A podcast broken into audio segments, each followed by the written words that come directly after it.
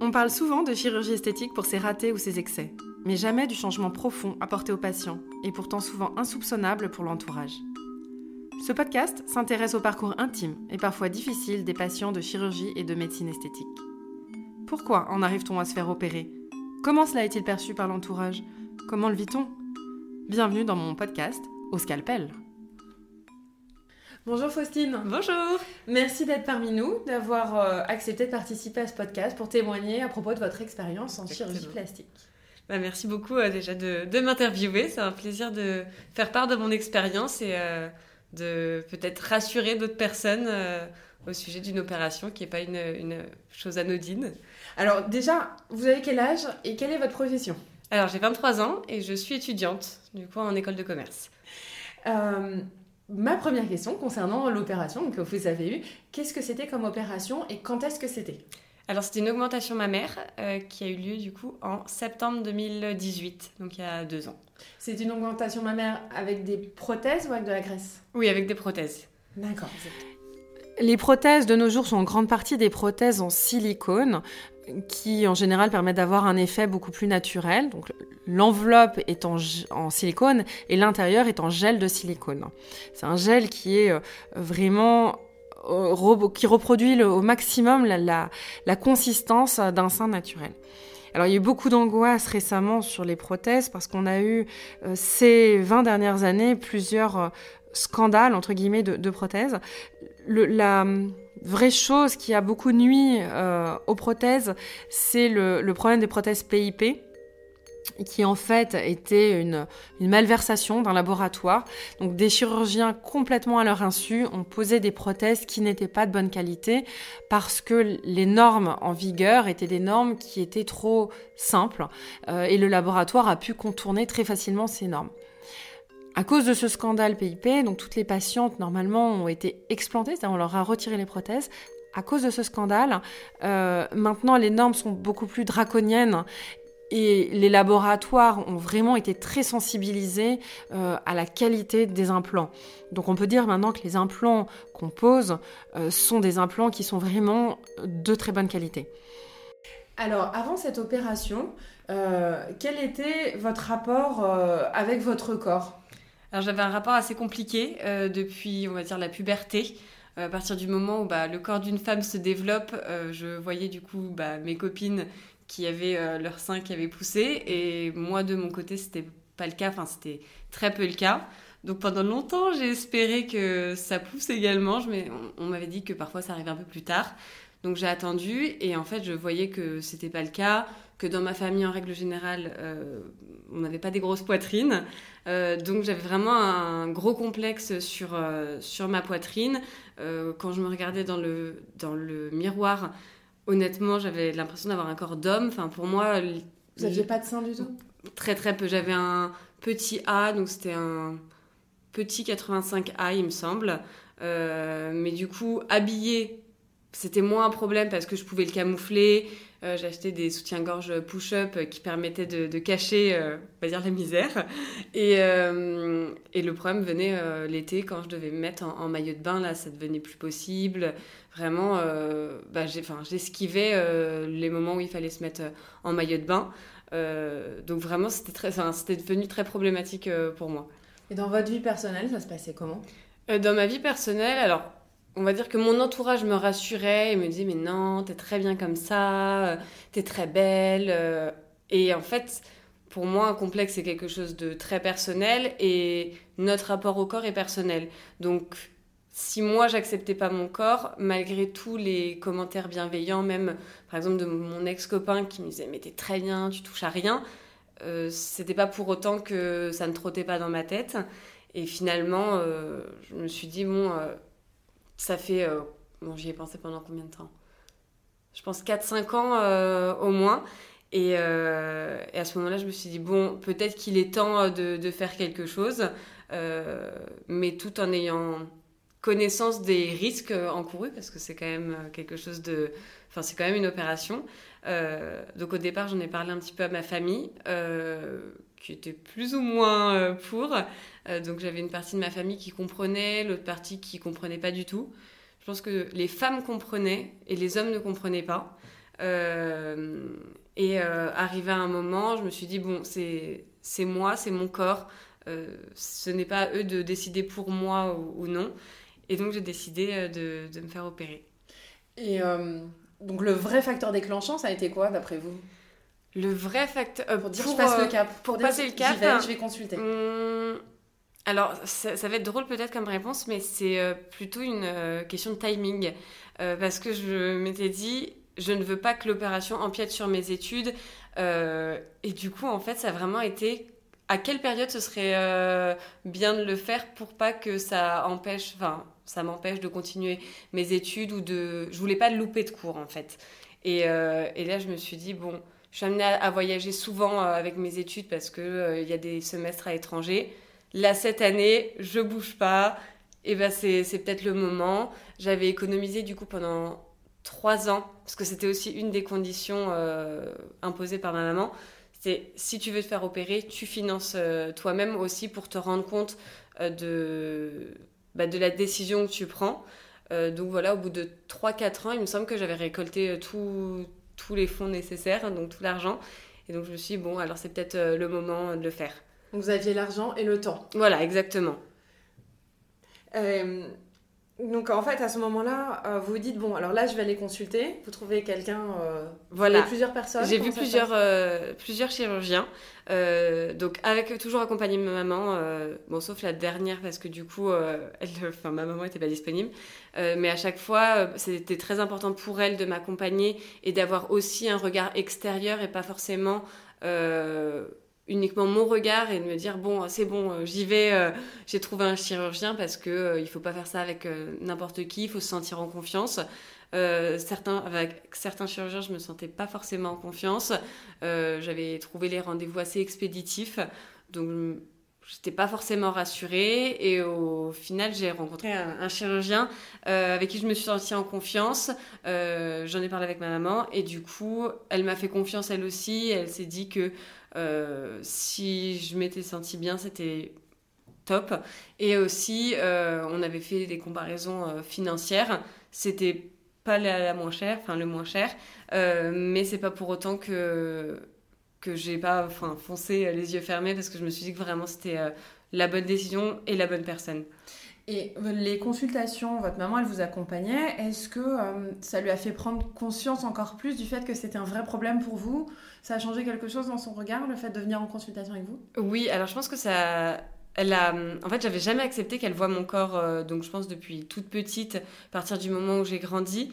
Euh, je sais que j'ai des copines, elles peuvent être seins nus, euh, topless devant leur maman, c'est pas un souci. Moi, je n'ai jamais accepté, mais que ce soit ma sœur, euh, mes cousines, ma mère, ma grand-mère, c'était euh, impossible. Et donc déjà, c'était la première fois qu'elle voyait mon corps de jeune fille qui avait évolué quand j'étais face à un chirurgien. Et, et, donc, elle a vraiment pris conscience du mal-être que j'avais. Et je pense qu'elle en a encore plus pris conscience après l'opération, quand je me suis sentie vraiment bien dans mon corps suite à l'opération. Et alors, vous avez été voir des chirurgiens. Est-ce que vous connaissiez des personnes qui avaient eu recours à la chirurgie plastique ou pas du tout en fait? Euh, oui, mais des personnes assez lointaines, pas euh, des personnes très proches avec qui j'avais pu en discuter. Euh, j'ai plutôt pu discuter avec, enfin, pu discuter avec des personnes du milieu médical qui m'ont conseillé tel ou tel tel ou tel praticien. Et, donc c'est plutôt l'aspect médical que j'ai eu et pas forcément l'aspect personnel. Euh, j'ai pas eu d'expérience. Euh, sinon, je m'étais renseignée un petit peu sur Internet, surtout. Euh, j'avais regardé quelques vidéos de femmes qui en parlaient. C'est vrai que généralement, c'est souvent des femmes qui font de la télé-réalité, voilà. Donc c'était aussi un frein. Et sur Internet, je trouvais d'autres témoignages qui n'étaient du coup pas forcément des, des, personnes de la télé. Donc c'était un petit peu plus rassurant. Actuellement, à l'heure de l'Internet, on a accès un peu à tout. Euh, on a beaucoup d'informations et il y a vraiment euh, trop d'informations parce qu'en fait, on a des informations euh, réelles, objectives, et puis ce qu'on a beaucoup, on a beaucoup de, de, de vidéos, de témoignages qui sont pas forcément pas la norme, mais la majorité. C'est-à-dire qu'on voit vraiment les excès. Euh, on n'a pas une image vraiment très très objective de l'intervention. Donc c'est très important euh, d'en discuter avec le chirurgien, de parler euh, des angoisses qu'on peut avoir, des risques, euh, d'avoir des fiches d'information. Ça c'est obligatoire. Le chirurgien doit remettre des fiches d'information pour avoir des informations objectives. Pas ça va être génial, mais objectivement, les risques sont ceux-ci. Les effets secondaires peuvent être ceux-là. Euh, ça, c'est très important, beaucoup plus que ce qu'on peut avoir euh, sur Internet. Parce que c'était quoi le regard que vous aviez sur la chirurgie esthétique? Assez péjoratif. Euh, on va dire que moi, au départ, j'étais un petit peu réticente parce que j'avais peur d'être assimilée, on va dire, à une, bimbo, à une bimbo. et j'avais pas du tout envie de ça parce qu'on a toujours l'impression que c'est que la chirurgie esthétique tombe vraiment dans l'excès, que les femmes ont des ballons euh, collés euh, sur la poitrine. donc ça, ça me faisait un petit peu peur. Mais à côté de ça, je savais que je ne ferais pas ça et qu'il était aussi possible d'avoir des effets très naturels. J'avais vu des photos de, de, personnes qui avaient fait des opérations hyper naturelles. Donc ça, ça confortait un petit peu mon choix. Et euh, vous en avez parlé à votre entourage, à part votre maman, euh, du fait que vous alliez vous faire opérer? Oui, j'en avais parlé du coup euh, à ma famille proche.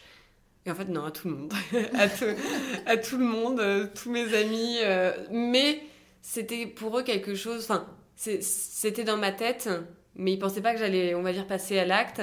ils s'étaient dit bon oui elle a envie de se faire opérer ok très bien elle le fera jamais elle passera jamais le cap et finalement, je ne leur ai pas dit la date de l'opération. Euh, même à mon ex-copain, je ne lui avais pas dit la date. Euh, j'avais vraiment euh, attendu le jour J pour me faire opérer et pour leur dire. et finalement, les réactions ont été très bienveillantes. Donc, de la part des hommes de la, part, des femmes et des, et des femmes. juste un petit peu moins de ma sœur, qui ne comprenait toujours pas. Donc parce que euh, elle, elle a une vision euh, du corps euh, très différente. Pour elle, elle aime pas les seins. Si elle pouvait ne pas avoir de seins, ça l'arrangerait. Et moi, c'était totalement le contraire. C'était vraiment, mais je veux des seins, c'est beau, c'est féminin. et même quand on s'habille, c'est juste, enfin, ça rend la silhouette plus jolie. Et ma soeur disait, mais non, mais attends, mais moi, si tu veux, je te les donne. Je disais, ah bah non, du coup. Vous aimiez bien physiquement, à part les seins, avant l'opération ou pas?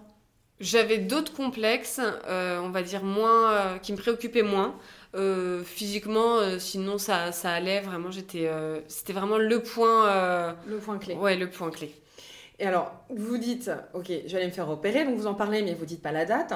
Est-ce que vous avez eu peur hein, le jour, de... enfin, quand le... juste avant l'opération, comment ça s'est passé dans votre tête? Alors, du coup, le jour de l'opération, en fait, au départ, on m'avait proposé, il me semble, que l'infirmière me donne 30 minutes ou une heure avant euh, des cachets pour euh, ce, enfin, je crois anti-stress, euh, si je dis pas de bêtises.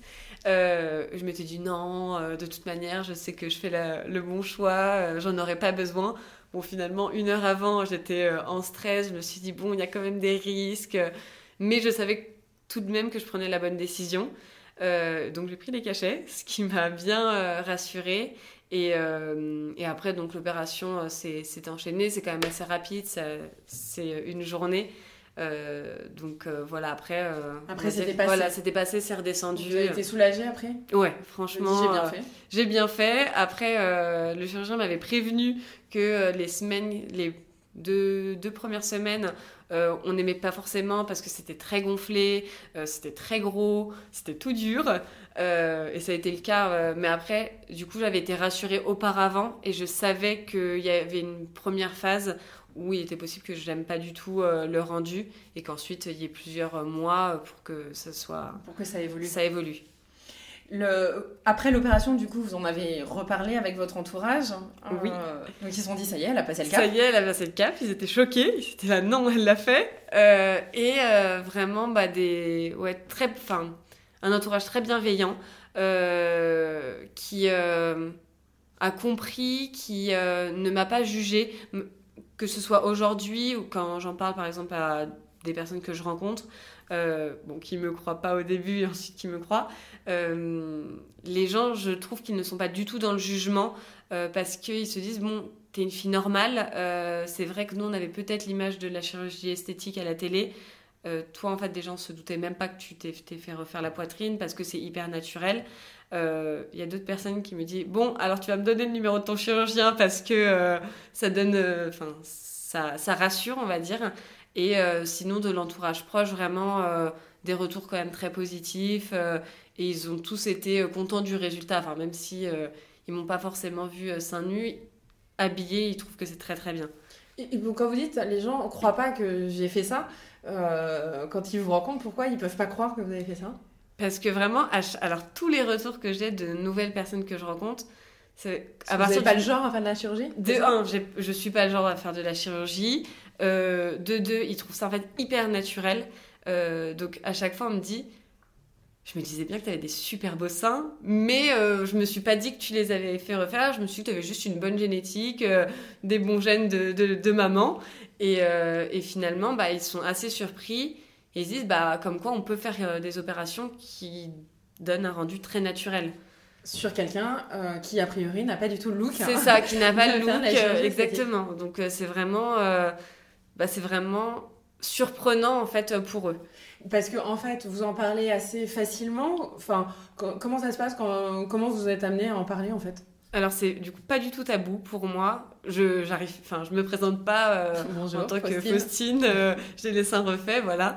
Euh, mais souvent ça arrive dans des conversations. Bon, peut-être pas la première fois que je rencontre quelqu'un, mais au bout de plusieurs fois où je vois quelqu'un, je vais en parler naturellement je ne sais même pas comment le sujet peut venir en fait. Euh, voilà. Avec des copines plutôt. plutôt avec des copines et même euh, les hommes, je sais que euh, c'est quelque chose pour lequel j'ai aucun souci, que ce soit des amis, des copains, voilà. c'est pas un souci pour moi. Il y a juste une chose où vraiment c'est quelque chose qui m'appartient de le dire ou non. À plusieurs reprises, j'ai été, on va dire, déçue parce que certaines personnes se sont permises de le dire à ma place. Mm. Donc ça, c'est quelque chose que j'accepte pas et je, n'ai aucun problème de le dire, c'est pas un tabou. Maintenant, c'est moi qui le dis, c'est mon corps, c'est ma décision. Les gens peuvent mal interpréter et pour le coup juger, mais quand moi j'explique les raisons pour lesquelles je l'ai fait, les arguments, euh, enfin quand je leur voilà, quand je leur expose mes arguments, eh ben ils le comprennent. Alors que quand quelqu'un d'autre l'explique en disant bon euh, voilà, elle sait faire faire les seins, là tout de suite euh, je sens qu'il y a, il y a quand même une petite phase de jugement avant que moi je puisse m'exprimer je comprends tout à fait. C'est le... Ça, c'est clair. Euh, est-ce que euh, vous trouvez qu'après cette opération, il y a quelque chose qui a changé dans votre vie? Euh, Si oui, quoi? Alors oui, ça, honnêtement, ça... En fait, ça m'a vraiment permis d'accepter tous mes autres complexes parce que voilà des complexes on en a toutes. Moi je sais que à l'époque où je me suis faite opérer j'étais très maigre. C'était quoi? C'était de l'anorexie? c'était pas de l'anorexie c'était alors en fait j'ai eu j'ai un petit peu fait le yo-yo avec mon poids. Donc il y a une période de ma vie où j'ai pris 15 euh, kilos en 3 mois. Ensuite, j'en ai perdu 20. Euh, donc je pense que c'était psychologique, euh, c'était plein de facteurs qui se sont liés, qui ont fait que j'avais eu une très, une très forte baisse de poids, qui s'est aussi du coup joué sur ma poitrine, parce que par conséquent, j'en avais plus du tout. et donc à ce moment-là, j'étais vraiment très très mal. Et après l'opération, bah, progressivement, donc là, ça fait deux ans, euh, j'ai même repris, je pense, pas loin des 10 kilos, euh, ce qui est quand même énorme et ce qui... là, vous êtes... Euh, on vous voit pas, mais vous êtes normal. Hein. Là, je suis totalement normale et c'est exactement le poids que je souhaitais avoir. mais pour avoir ce poids, j'ai arrêté en fait de me focaliser dessus. je trouvais ma silhouette très bien c'était vraiment resté dans un coin de ma tête, comme on va dire tous les autres complexes. Donc par exemple, de la cellulite. Bon, la cellulite, c'est pas une question euh, de poids parce que même à 45 kilos, euh, j'avais euh, de la cellulite.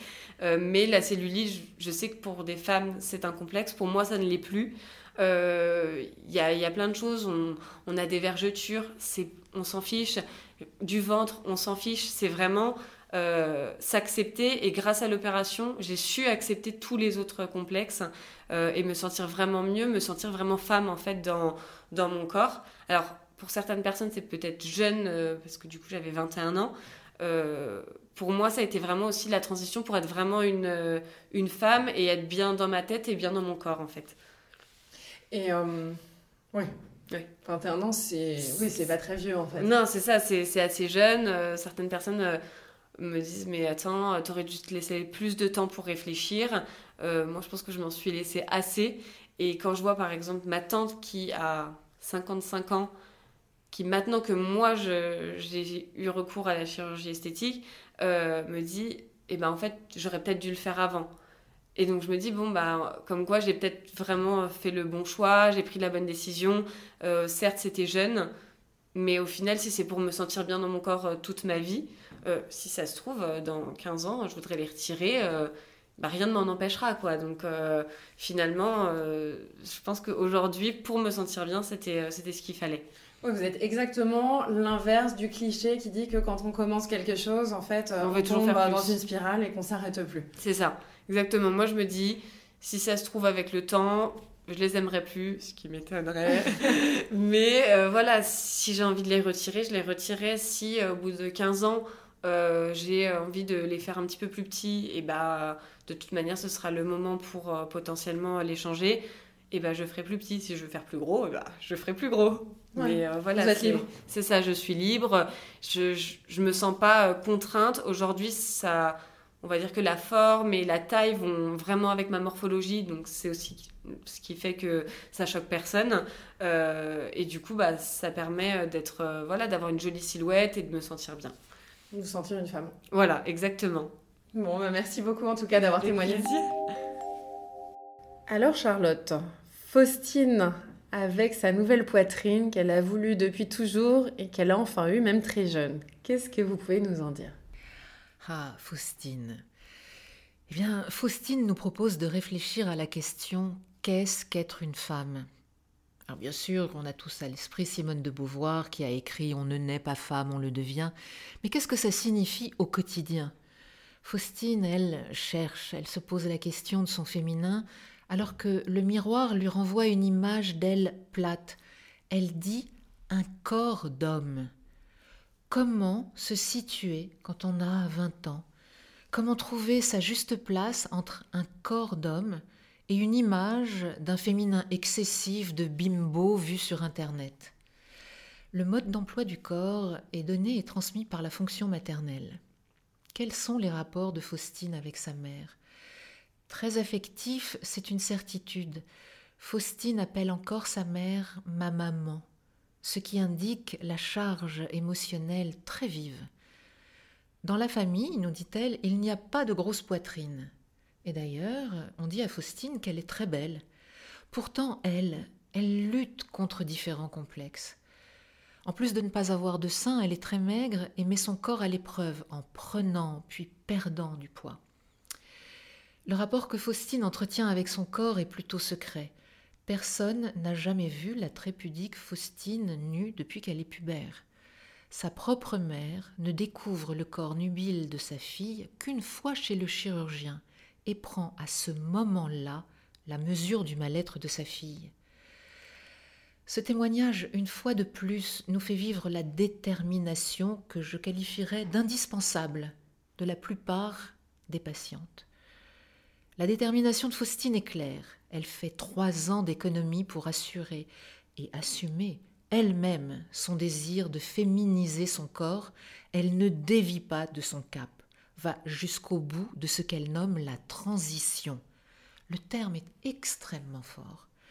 Et se sent enfin mieux dans son corps, mais aussi dans sa tête. Désormais, la silhouette que Faustine admire dans le miroir a les courbes harmonieuses d'une femme. Elle est devenue une femme. Merci Charlotte.